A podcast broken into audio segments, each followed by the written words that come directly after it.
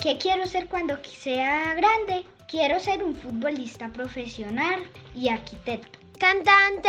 Quiero ser biólogo marino porque me gustan mucho los animales del mar. Quiero estudiar ingeniería química para poder montar mi empresa de cosméticos y cosas de usos diarios. Cuando sea grande, voy a ser veterinaria de perrito y de, y de gatico. Cuando sea grande, quiero ser profesor de educación física de voleibol.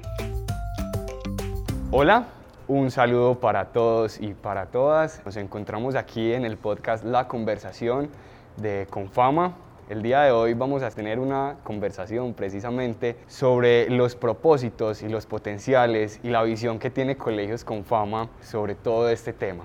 Yo soy Mateo Maya, soy mentor de la red de Colegios Confama. Vengo trabajando desde hace un año en nuestro centro de experiencias del Perpetuo Socorro y el día de hoy nos acompañan tres invitados muy especiales. Yo quisiera que ustedes se presentaran, me dijeran su nombre y también cuántos años tienen. ¿Qué tal si empezamos por acá? Hola, mi nombre es Tiago Rodríguez, tengo nueve años. Muy bien, ¿y tú? Hola para todos, eh, mi nombre es Miguel Ángel Avendaño Montoya y tengo 13 años. Mi nombre es Valeria Londoño y tengo 17 años. El día de hoy vamos a estar conversando un poco sobre qué son los propósitos y para qué nos pueden servir. Nuestra visión del propósito en la red de colegios con fama es simplemente elevar ese potencial de cada uno de nuestros estudiantes al máximo para que cada uno de manera individual también pueda alcanzar esos propósitos. Siempre en el colegio hemos pensado que la educación se debe basar en el ser humano, poner al ser humano en el centro de la educación, así permitir alcanzar todos estos potenciales. Quiero tener un escenario para yo bailar, cantar, hacer todo lo que yo quiera. Y mi sueño es irme a vivir a Nueva York. Mi sueño es conocer a Cristiano Ronaldo, viajar por el mundo y tener varios perritos. Este año puedo aprender a tocar el acordeón, la guitarra, el piano, la batería y el violín. Esta es La Conversación, el podcast de Confama en el que proponemos diálogos diversos con voces de personas como tú.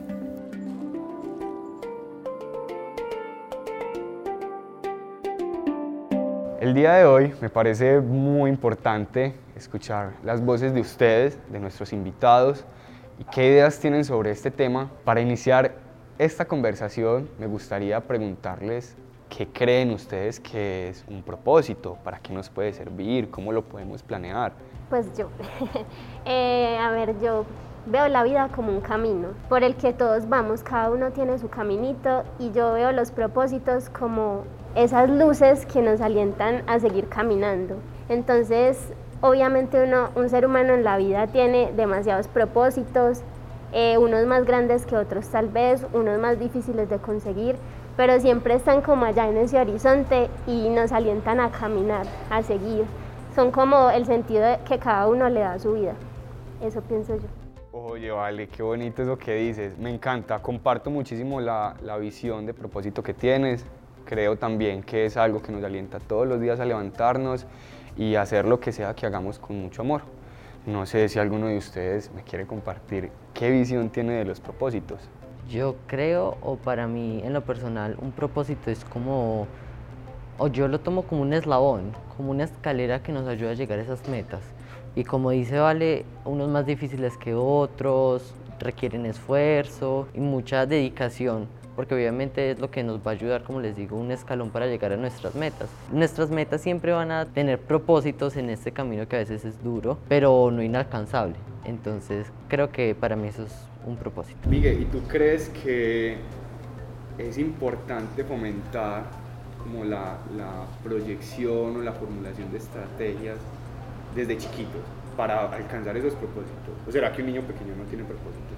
Yo creo que sí, por supuesto, cada persona, por más pequeña que sea, por ya sea en edad, en estatura, en lo que sea, eh, tiene un propósito en la vida, eso se deriva a muchos más propósitos. Yo creo que es muy importante fomentar esas estrategias para poder que desde pequeños podamos eh, tener un propósito día a día, como tú lo dices, despertarnos y tener un propósito eh, para lograr ya sea ese día o a largo plazo y así, y poder crecer como personas y llegar a nuestras metas, como lo decía antes. Genial, me encanta. Yo quisiera hacerle una pregunta a nuestro amigo Tiago, a ver qué es lo que piensas tú sobre tus propósitos.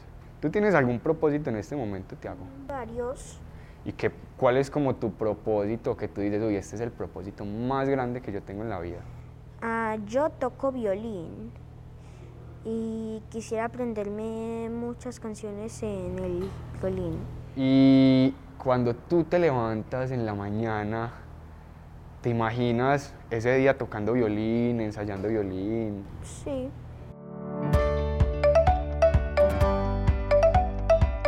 Quisiera continuar con esta conversación con ustedes, que estamos teniendo tan, tan amena, preguntarles un poco más sobre esos propósitos que ustedes sienten que tienen en, en su vida. Quisiera preguntarle a Migue cuáles creen que son tus propósitos y con qué proyectos o potencialidades tuyas estás trabajando en este momento. Pues creo que mi propósito en estos momentos, o en la etapa en la que estoy, es investigar, especialmente lo que son las ciencias y todo lo que tiene que ver con la naturaleza. Desde muy pequeño me ha apasionado bastante porque en el colegio me han inculcado mucho eso, de si tengo una pregunta no callarme, hacerla y encontrar una solución, ya sea con los profesores, amigos, eh, con quien sea, con ya sea la familia y así. Entonces, sí, desde muy pequeño, por ahí desde primero de primaria, me he envuelto en este mundo de la investigación y he tenido varios proyectos. En este momento estoy con uno que se llama Plantando Micorrizas. Es un proyecto que evalúa el efecto del hongo micorriza arbuscular en las plantas medicinales, especialmente en el llantén, ya que anteriormente tenía un proyecto que era netamente de plantas medicinales. O sea, buscaba que estas plantas que mucha gente llama rastrojo o plantas que no sirven, entre comillas, les buscaba ese potencial porque uno escucha a las abuelas decir como no, hágase una aromática de hierbabuena y ya, se le va a quitar el dolor de cabeza o así. Entonces, una vez al escuchar a mi papá quitar la hinchazón o la triple respuesta de Lewis de una picadura de avispa con una simple hoja de llantén en las orejas, me intrigó demasiado. Y el proyecto se llevó a cabo tres años, bastante. Ya luego, al no tener como más dudas, obviamente sí me quedaban, pero no como muy grandes a resolver en este proyecto, eh, me quise encaminar por la parte de los hongos que me llamó mucho la atención. Creo que hemos obtenido bastantes resultados. Yo pensé que en realidad el hongo micorriza ayudaba a la planta en sus principios activos y ya. Pero si nos ponemos a ver a fondo, en realidad ayuda en general. La hace más grande y más eh, natural, por así decirlo, al no tener que utilizar estos fertilizantes para poder que no le lleguen pestes o bacterias, por así decirlo, que la maten. Entonces creo que es bastante interesante también en este camino de la investigación me ha sacado por muchas ramas, por así decirlo, y la que más me ha gustado a lo largo de mi experiencia es escribir, escribir sobre esto y contarle a los demás. Porque desde pequeña soy de esas personas que si le cuentan algo, o sea, si es un secreto, claro que los de guardar, pero si es algo que le puedo contar a los demás y que puede ser útil o que las otras personas digan como, wow, yo no lo sabía y me puede servir día a día, me encanta, me encanta decirlo, me encanta, eh, como decimos acá en Medellín, gritarlo a los cuatro vientos para que la mayor cantidad de personas se enteren.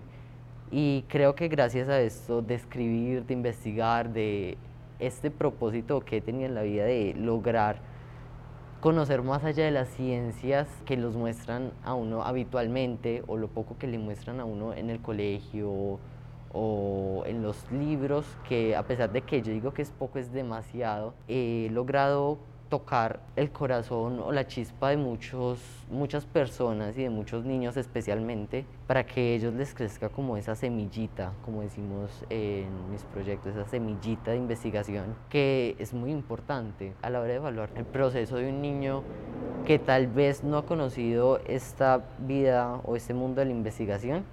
Tú, un niño puede ser muy excepcional, con muchas capacidades, pero si tú le das esa chispa de la investigación, el niño se vuelve, sea, tú te impresionas. Y en lo personal creo que me encanta esa reacción que tienen los niños porque uno de pequeño o los o yo de pequeño veía a los grandes investigar, a los grandes científicos en laboratorios y a mí me encantaba. Yo decía, un día estos quiero ser un científico. Entonces creo que ese es mi propósito en estos momentos. Wow, creo que estamos todos de acuerdo en que lo que acaba de decir es, fascinante. Comparto completamente lo que dices. Creo que la investigación se vuelve como ese detonante que lleva más allá de algo que se queda como en, en, en el aire y se vuelve ya algo que creamos nosotros y que precisamente eso lo vivan los niños porque pues tú eres una persona muy joven pero sabes un montón de cosas sobre algo que de pronto yo no tenía ni la menor idea y a lo mejor un montón de personas que nos estén escuchando tampoco. Me parece muy muy bacano que, que hables con tanta pasión sobre eso. Se nota que, que te gusta mucho, brutal, me encanta. Muchas gracias. Yo quisiera continuar hablando en esta conversación tan chévere que tenemos con nuestro querido amigo Tiago, que entre muchas otras cosas ya nos contó que es violinista, que le encanta leer, es un devorador de libros y también trabaja con muchas otras cosas. Tiago, cuéntanos sobre esos propósitos que tú tienes, algo que te haga levantar por las mañanas y tú digas como, uy, esto es lo que yo quiero hacer este día por tal y tal razón. Yo también soy tecondista, soy en cinturón primera pinta azul. Primera pinta azul. Ven, pero yo no sé si todo el mundo que nos esté escuchando, porque yo tampoco lo tengo muy claro, ¿qué es ser tecondista? Es, el taekwondo es un arte marcial de Corea que involucra más las patadas que los puños. Y entonces tú te vas todos los días a, a hacer taekwondo o cómo es un día en la vida de Tiago que tenga que ver con el taekwondo. Ir a clases de taekwondo, eh, nosotros le pagamos al profesor para que por las tardes también nos dé una clase de taekwondo. ¿Y tú crees que hacer taekwondo te va a servir en algo para la vida? El taekwondo también sirve para el autocontrol. ¿Y tú has aprendido autocontrol en esta academia a la que asistes? Mm, sí. Genial. Y ahorita también nos contabas sobre algo. Yo quiero que hagamos un breve resumen de los libros favoritos que tú has leído en tu vida, porque ahorita nos habías dicho algunos que en mi gusto personal me encantan también. Entonces dinos cuáles son esos libros, porque creo que para ti una motivación muy grande es también la lectura. ¿Cuáles son esos libros que más te fascinan o que más te motivan a leer? Me gusta mucho Sapiens, también me está Sapiens de Yuval Noah, que hablábamos ahorita, uno de los escritores favoritos míos. ¿Y cuál más? Eh, me gustan mucho los me gustan mucho los de Julio Verne, o al menos lo que es los que me he leído. ¿Y cuáles te has leído de Julio Verne? Me he leído eh, Dos años de vacaciones, eh, me he leído, también me estoy comenzando a leer, me voy a comenzar a leer La Vuelta al Mundo en 80 días y otros. El de, ahorita nos hablabas del de 100 lenguas bajo el mar en submarino. 20.000 lenguas. 20.000 lenguas, exactamente. Y había otro que nos habías mencionado ahorita, muy importante, mm, el de del ropero. ¿Cómo se llama ese libro? Ah, eh, Narnia. Narnia. ¿Qué tal te pareció Narnia? ¿Tú te has visto la película? Sí. ¿Y cuál crees que hay diferencia entre la película y el libro? Eh, poquitas cosas, solo que está mirando en los libros y hay, libro, hay libros que no tienen película. Ah, por supuesto. Pero en ese caso de Narnia, ¿qué te gustó más? ¿La película o el libro? No sé, pero en algunas partes el libro. ¿El libro te gustó más? En algunas partes. Genial. Y qué bueno que traemos ese tema de la lectura acá, y de la escritura en general, porque Vale, una de nuestras invitadas especiales, eh, nos ha traído un regalito para todos nosotros. Pero antes de que nos leas, a mí me gustaría que nos contaras por qué, por qué surge esto de comenzar a escribir, por qué surge ese escrito que realizaste, cuál es tu motivación para realizar eso y qué te llevó a escribir. Cuando uno está niño es que empieza todo. Ahí se empiezan a explorar todas las capacidades y pasiones que uno tiene y a partir de ahí uno empieza como a construir su vida. la niñez es la parte más importante. Pero eh, yo en mi niñez tuve, se podría decir que una experiencia traumática con los libros y la lectura en general, porque pues yo tenía ocho años y me pusieron a leer 100 años de soledad.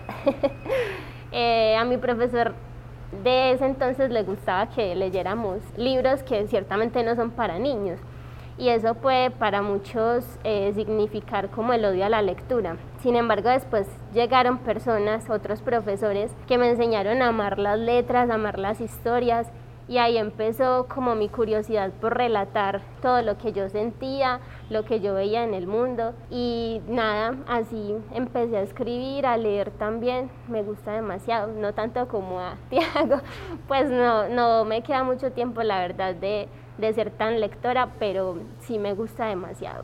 Entonces ahí empezó eso, ese gusto.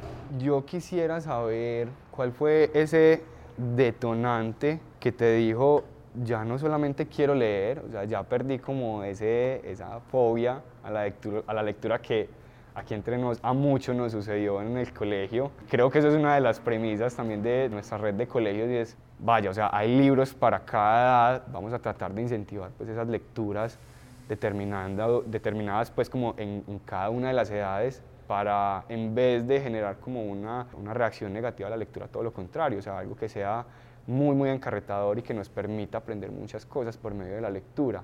Pero pasar de la lectura a la escritura, siento yo que debe haber existido algo que te dijo, no, es que ya no solamente quiero leer, quiero comenzar a crear algo. Y era lo que nos hablaba ahorita también como Miguel, que no es solamente entonces quedarnos en esto que existe ahí y ya está y podemos consumir o aprender de alguna manera, sino quiero saber más, quiero hacer en este campo. ¿Qué te llevó a escribir? ¿Qué fue ese detonante? La verdad no habría como algo claro, pero yo pienso que después de uno leer tantas historias y de ver qué piensan y qué historias tienen para contar otros escritores, uno dice, ¿y si lo que yo tengo en mi cabeza y si todo lo que me imagino lo pongo en el papel para que otros también sepan cómo pienso yo?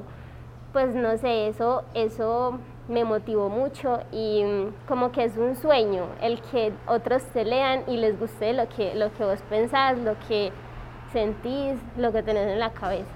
Eso me parece. Me encanta, es hermoso eso que acabas de decir. Creo que yo tengo una visión muy artística del mundo, por todo lo que les contaba ahorita. Creo que ese, esa, esa parte donde uno se abre a uno mismo para mostrarse a los demás y decirles es que así pienso yo, y estas son mis historias y esto es lo que yo tengo por contar, es algo bastante revelador. A mí, la verdad, me genera muchísima intriga eso que, que escribiste. Me gustaría que nos comentaras de dónde surge y qué fue lo que sucedió, porque sé que hay una pequeña historia detrás de, de, eso, que participaste en un concurso. Cuéntanos un poquito de cuál es ese concurso, qué fue lo que sucedió y además también pues, que nos lo compartas para que todos lo podamos escuchar. Bueno, eh, resulta que hace ya tres años me di cuenta que existía un concurso que se llama Medellín en 100 palabras. Es un concurso de microcuentos que hace Confama, el Metro y creo que la Fundación Plagio de Chile. Se presentan demasiadas personas.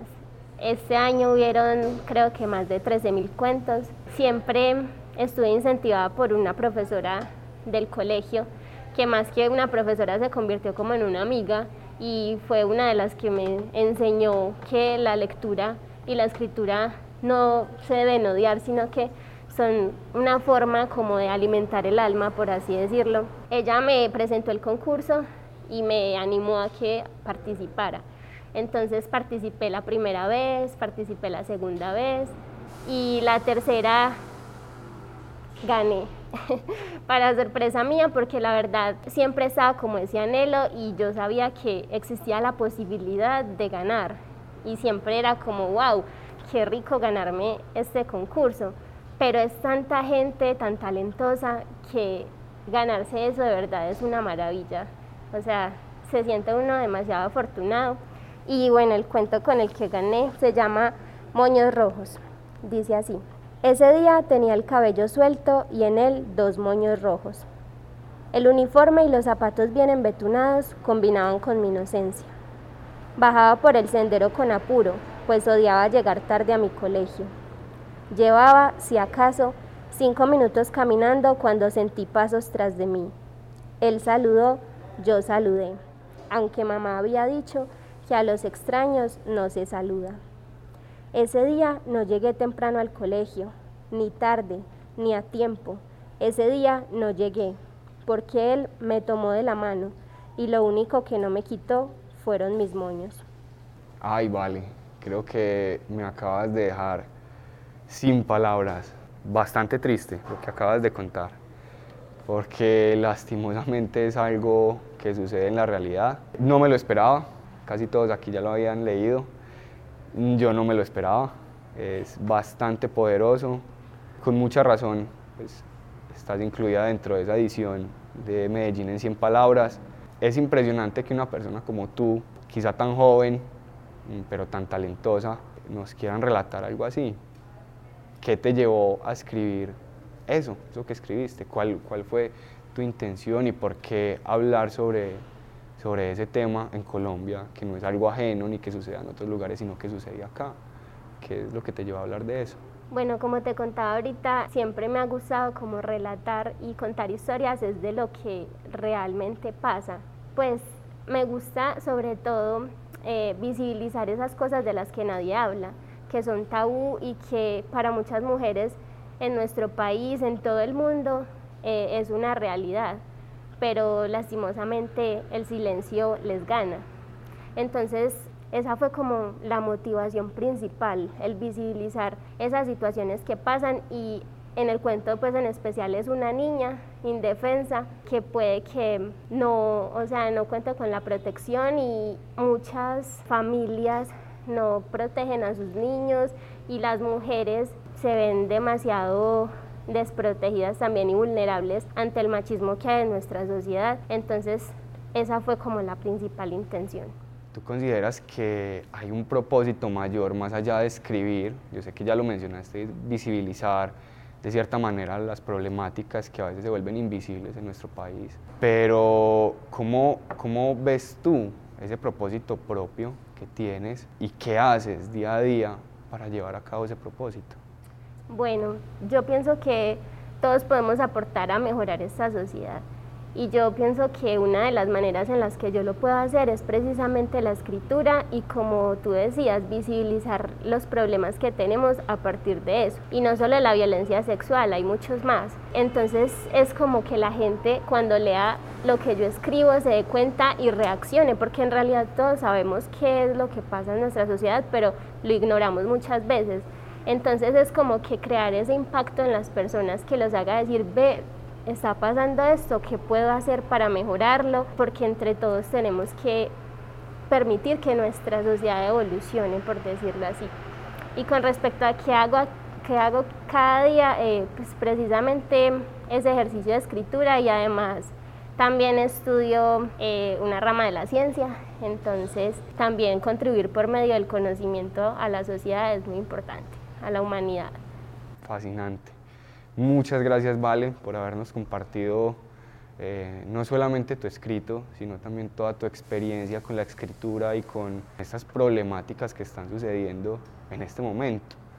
Creo que es muy, muy importante y creo que es una gran oportunidad, pues no solamente visibilizarlo por medio del libro, del escrito y del concurso que ya nos comentaste, sino también por medio de este podcast, tantas cosas que estamos trayendo a colación en esta conversación.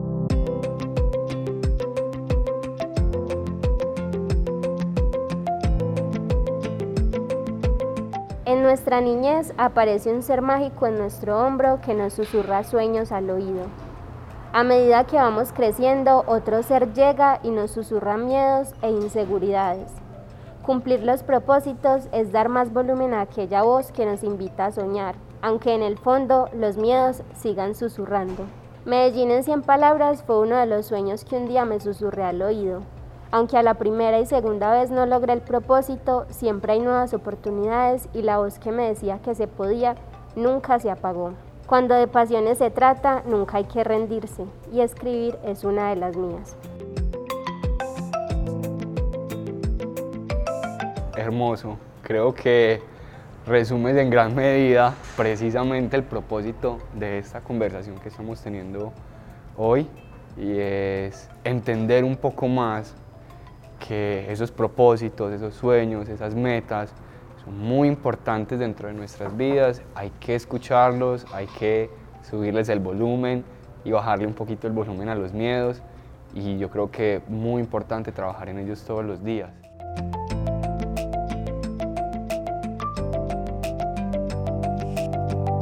A mí me gustaría en este momento hablar un poco sobre esas estrategias que utilizamos para poder alcanzar nuestros propósitos y preguntarle a Tiago cuáles son esas estrategias que utilizas tú o esos métodos para alcanzar esos propósitos, por ejemplo, de leerte un libro entero. ¿Qué haces tú para poderte leer un libro entero? Mm, yo a veces lo leo cuando tengo tiempo, a veces lo leo, por ejemplo, me gasto el tiempo de otras cosas leyendo, y yo ahí leyendo, cuando yo menos pienso, voy que 30, 40 páginas más adelante de donde iba.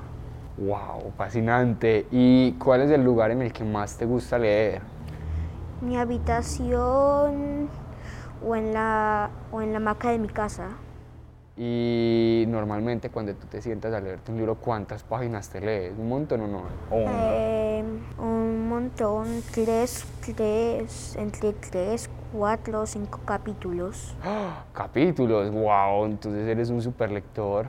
Me encanta. Muy bien, vamos a preguntarle a nuestro invitado Miguel, ¿cuáles son esas estrategias, cuáles son esas cosas que tú consideras relevantes para poder alcanzar esos propósitos que tú tienes? En tu día a día, ¿cuáles son los métodos que tú utilizas? Creo que estas estrategias poco a poco van surgiendo, así lo siento yo, cuando cojo algo que en realidad me apasiona y que en realidad me quiero meter de fondo, que me quiero tirar como si no hubiera un mañana, por así decirlo. Y creo que estos, estas estrategias van surgiendo poco a poco porque entre más tú te metes en el tema, más vas cambiando o el tema más vueltas te va dando y tú dices, pues, si estaba haciendo eso, ¿cómo terminé haciendo eso? Entonces creo que una estrategia en sí, en sí puntual no tengo, pero siempre cuando voy, por ejemplo, a practicar violín o a leer un documento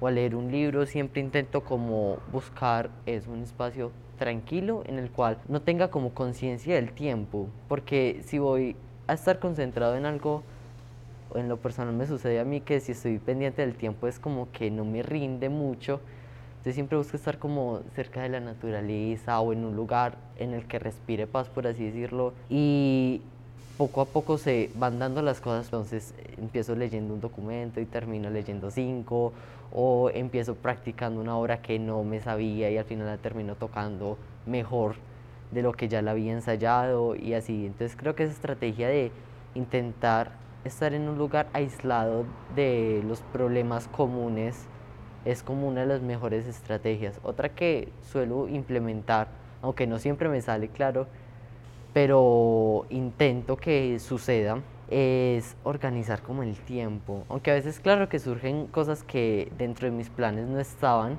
pero intento como decir como, bueno, tengo que hacer cinco o seis cosas, dediquémosle cuatro o cinco horas a cada una e intentémoslo hacer de un tiempo determinado, que claro, como te digo, a veces pierdo la noción del tiempo y termino haciendo más horas de lo que eh, tenía presupuestado, por así decirlo, pero siento que esas son como las estrategias que intento seguir, más o menos.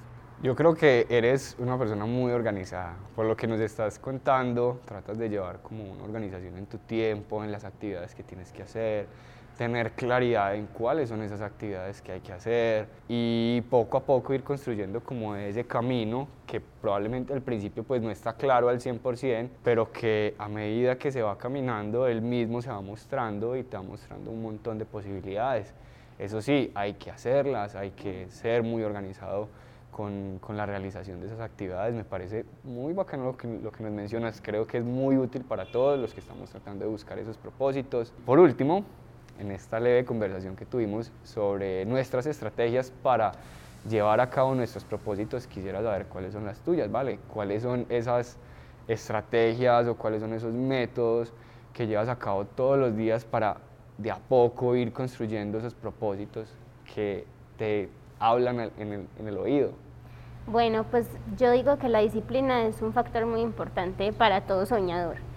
Si uno no le dedica tiempo a ese propósito, no puede esperar lograrlo rápidamente y sin esfuerzo. Entonces, eh, sacarle el tiempo a ese propósito y así como a cualquier otra tarea que uno tenga en el día. Por ejemplo, ir a trabajar, así como vas a trabajar, sacas el tiempo, digamos, para leer, en el que nadie te puede interrumpir y en el que estás enfocado solamente en eso. Ese es un factor muy importante. El otro que en lo personal me funciona a mí es que eh, en esos momentos cuando voy en el bus o en el metro, en cuanto a la escritura, que ese es uno de mis propósitos, tal vez eh, algún día se me cumpla el sacar un libro, quizá, entonces lo que hago es en esos espacios donde todo el mundo va durmiendo en el bus, yo generalmente pongo a volar mi imaginación y, empiezo a crear historias, como que me abstraigo de esa realidad y la miro desde afuera, como qué pasa con esta persona, entonces me imagino la realidad de, de una persona ajena a mí y empiezo a crear esa, esa historia o esa narración. Eso sería lo que, lo que yo implemento en mi día a día. Qué bacano eso que mencionas, porque a mí me sucede algo similar y veo que cada una de las estrategias va muy ligada precisamente a cada uno de sus propósitos. No puede ser de otra manera, o sea, lo que hacemos día a día tiene que ir construyendo de a poco nuestros propósitos. De alguna manera iremos viendo los resultados. Les agradezco muchísimo, muchísimo su tiempo, el haber compartido con nosotros acá esta conversación, todo lo que hemos eh, dejado acá es muy valioso y espero que sea muy valioso también para todas las personas que nos escuchan.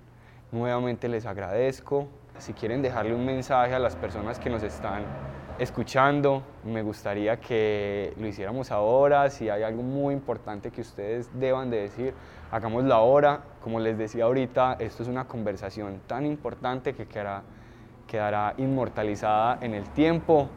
Así que es su oportunidad de dejar esa frase o ese mensaje plasmado en este momento. Creo que no es como un consejo, pero sí es algo que a lo largo de este camino, no muy fácil, pero que he logrado, eh, he aprendido, es que al principio, por más que a ti te guste, puede ser muy difícil y vos a veces te puedes como dejarlo de un lado, pero es eso, que nunca te canses por más que lo odies, por más que en un momento digas no quiero más. En un principio siempre es difícil, pero luego te vas a dar cuenta que es lo que vas a amar, es lo que vas a hacer por todo el resto de tu vida, así sea inconscientemente. Entonces es eso, que no te defraudes. Y claro, es de eso, de los errores se aprende, de los errores se pueden solucionar o crear nuevas ideas y es algo que a mí me sucede muy seguido, que de los errores salen las mejores y más resplandecientes ideas que he tenido a lo largo de esta experiencia. Entonces es eso,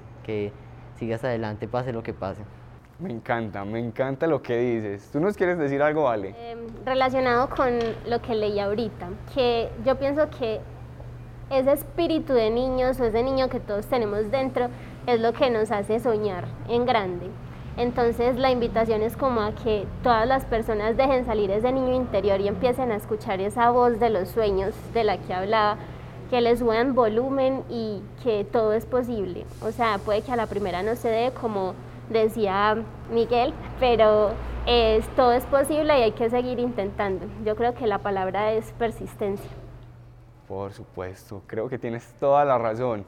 Por último, creo que es importante que despidamos de buena manera esta conversación tan agradable que hemos tenido el día de hoy. Le agradezco muchísimo a todas las personas que se han conectado por las diversas plataformas que tenemos, por nuestras redes sociales, por eh, Spotify, entre otras plataformas donde se escucha nuestro podcast, La Conversación de Confama. Eh, los invitamos también a que nos sigan, a que nos sigan en Instagram, en Facebook y en todas nuestras redes sociales para eh, seguir conectados a este hermoso podcast que nos trae temas tan interesantes.